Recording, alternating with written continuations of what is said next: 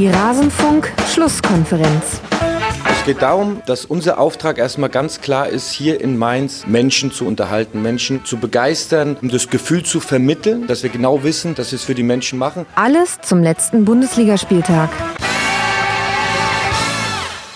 Die Menschen begeistern, ja, das war das hehre Ziel von Sandro Schwarz, als er antrat beim ersten FSV Mainz 05 als Cheftrainer. Wir wollen mal abklopfen, wie hat das an diesem Spieltag geklappt. Und damit hallo und herzlich willkommen in der Rasenfunk-Schlusskonferenz. Mein Name ist Max Bost, ich bin der G-Netzer bei Twitter und Moderator dieses ja eigentlich Spieltagsrückblicks.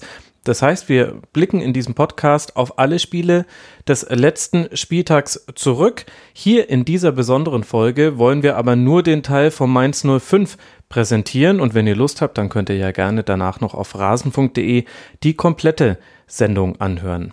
Das soll aber genug der Vorrede sein. Jetzt hören wir mal rein, was hatten wir zum Spiel von Mainz 05 zu sagen und bitte.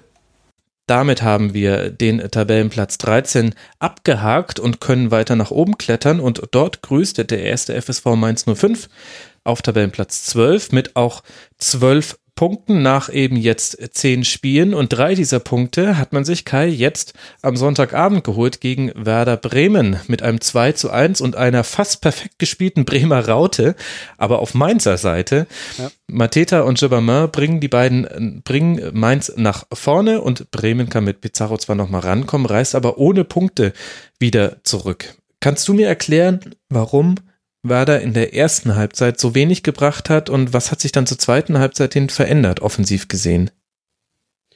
Also warum sie in der ersten Halbzeit so wenig gebracht haben, schwierig. Also Mainz war natürlich extrem, extrem laufstark, extrem körperlich präsent, mhm. hatte schon in der ersten Viertelstunde so viele so Halbchancen oder Chancen, wobei da auch immer noch bis 1-0 so ein bisschen so diese typische Mainzer Abschlussschwäche irgendwie in der Saison zu sehen war. Ähm, aber da war, da war Bremen wirklich extrem weit weg in den Zweikämpfen. Also das waren so, ähm, ja, schläfrig ist vielleicht übertrieben, aber Osako vorne komplett abgemeldet, so als, als einzige Spitze da vorne.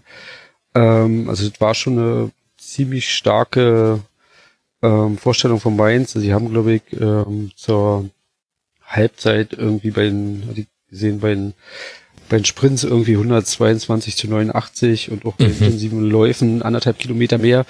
Ähm, also das hing sehr viel an dieser, an dieser Laufbereitschaft und dieser körperlichen Präsenz auf, auf Mainzer Seite, dass Bremen da so, so gar nicht ins Spiel gekommen ist.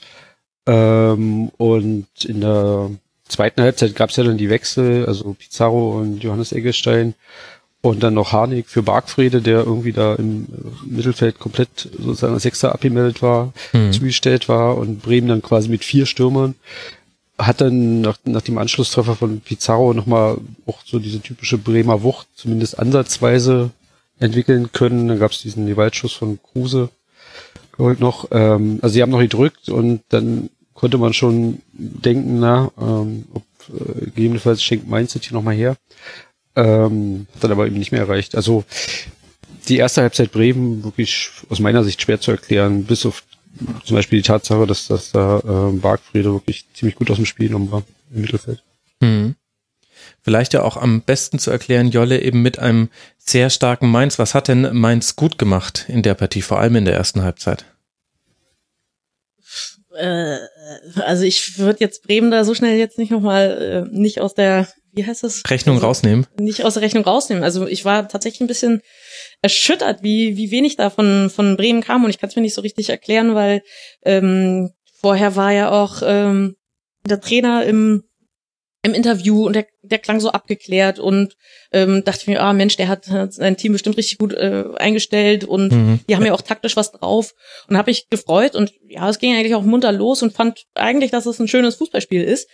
Aber dann äh, wurde die, also die Halbzeit ähm, nahm so ihren Lauf und, und, und Bremen nahm irgendwie nicht teil. Also klar, vielleicht war das die Stärke von Mainz, aber die Schlussphase von, von Bremen hat ja gezeigt, dass das durchaus anders gegangen wäre. Und ähm, ja, was hat Mainz gut gemacht? Die haben den Ball gut laufen lassen, hatten äh, gute ähm, Raumaufteilung, um, um sich halt in guten Winkeln die Bälle zuzuspielen, hm. aber wurden halt auch nicht irgendwie großartig angegangen.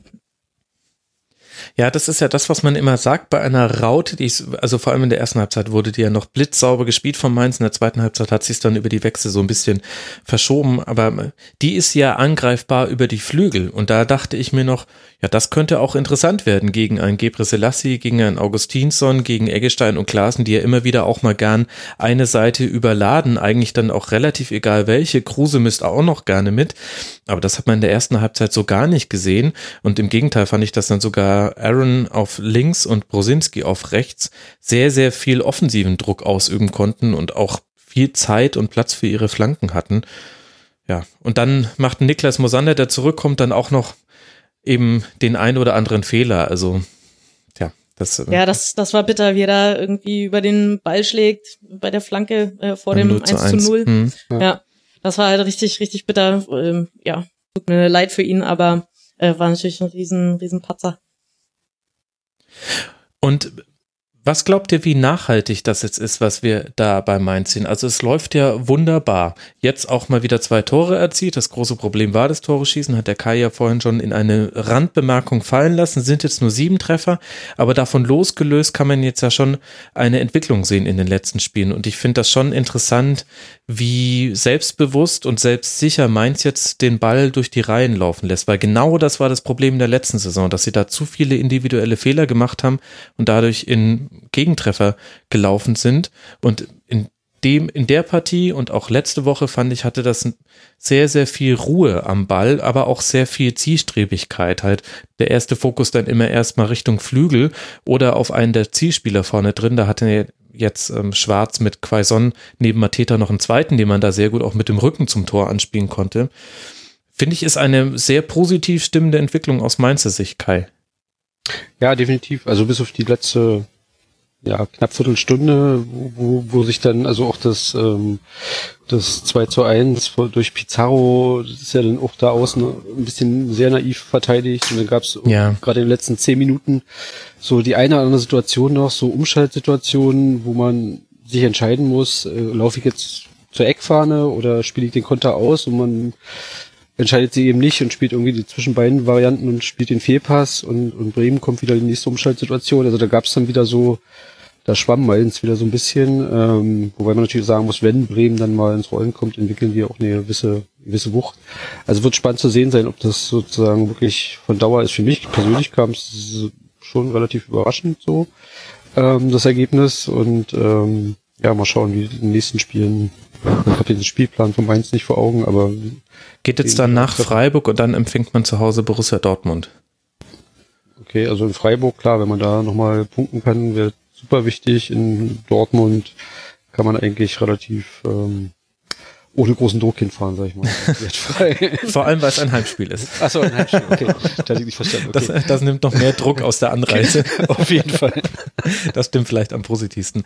Nein, also interessante Entwicklung. Ich fand äh, das, was du äh, jetzt auch gerade so beschrieben hast, mit dass man dann ähm, ja ein paar Chancen zugelassen hat, da hat man auch gesehen, also Danny Latzer sehr gutes Spiel gemacht, aber in der, Halb in der zweiten Halbzeit hatte er zwei, drei Aktionen, wo er einfach die falsche Entscheidung getroffen hat und dann zu weit weg von seinen Gegenspielern waren. Also unter anderem, dass äh, da Eggestein so an die Grundlinie durchgehen kann, hat auch damit zu tun, wie sich da Martin und Latzer ja, verständigt haben auf dem äh, linken Flügel oder eben nicht, wer da den Eggestein übernimmt. Und da hat dann Sandro Schwarz auch ganz gut drauf reagiert, hat dann nochmal gewechselt, hat nochmal ein bisschen umgestellt und auch ganz klug nicht nur auf Defensive gesetzt, sondern schon auch das Signal gegeben, wir wollen weiter den Ball, wenn es geht, in unseren Reihen halten und möglichst weit weg von unserem Tor.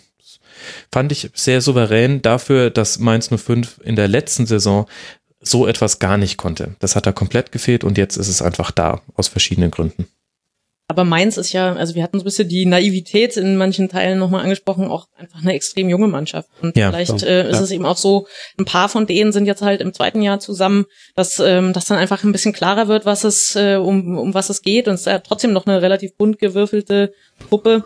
Und das führt eben dazu, dass sie insgesamt in der Struktur stabiler sind und, und quasi äh, Sandro Schwarz ähm, zu ihnen durchdringt und ihnen was mit an die Hand gibt und dass eben trotzdem Fehler passieren und Naivität dann einfach auftritt. Ja, das, genau, das, das glaube ich, ist so, dass das viel auch mit der Unerfahrenheit zu tun hat. Und auf der anderen Seite ist Mainz inzwischen sehr unangenehm zu bespielen. Also es gab so ein paar Ballgewinne von Latza in der ersten Halbzeit und auch Chibamin hatte ein paar richtig klasse äh, Ballabnahmen. Da hat er einmal Klaassen den, den, genau, das, das Tor war natürlich auch gut, aber da hat Klaassen einmal den, den Ball äh, in einem Tempo vom Fuß wieder weggenommen. Klaassen hat gerade überlegt, was er damit macht. Dachte sich, okay, gut, wie spiele ich jetzt den Pass? Und zack, war der Ball schon wieder weg. Und da ist äh, Jabamin mit so einer Geschwindigkeit in den Zweikampf gegangen. Das ist sehr unangenehm, glaube ich, wenn du gerade gegen dieses junge Mainzer Mittelfeld spielst und da eben auch einfach jetzt Spieler hast, die mit dem entsprechenden Habitus in die Zweikämpfe gehen.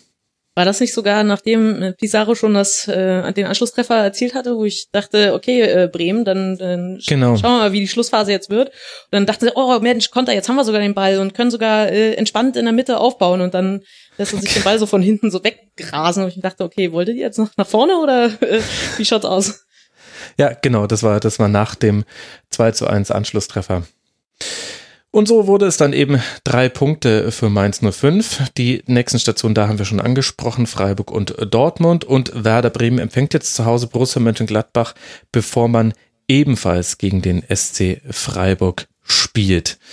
Damit haben wir jetzt den Tabellenplatz 6 abgehandelt und den Tabellenplatz 12. Wir gehen von unten nach oben und begrüßen den VfL Wolfsburg auf Tabellenplatz 11, ebenfalls mit 12 Punkten wie der erste FSV Mainz 05. Und man konnte keine sammeln, Jolle, jetzt beim Spiel gegen den BVB, denn es läuft und läuft und läuft bei Dortmund. 1 zu 0 gewonnen, auch gegen Wolfsburg. Ein kleiner Cut und so endet sie unsere Besprechung des Mainz 05 Spiels vom vergangenen Spieltag.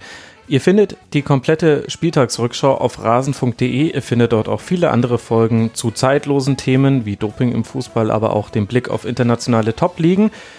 Ich bin der Genetzer bei Twitter. Freue mich wieder von euch zu hören. Hört mal beim Rasenfunk rein und ansonsten hören wir uns hier wieder nach dem nächsten Spieltag und dem nächsten Spiel der 05er. Bis dahin macht's gut.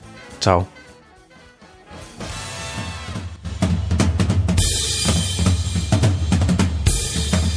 Das war die Rasenfunk-Schlusskonferenz. Wir gehen nun zurück in die angeschlossenen Funkhäuser.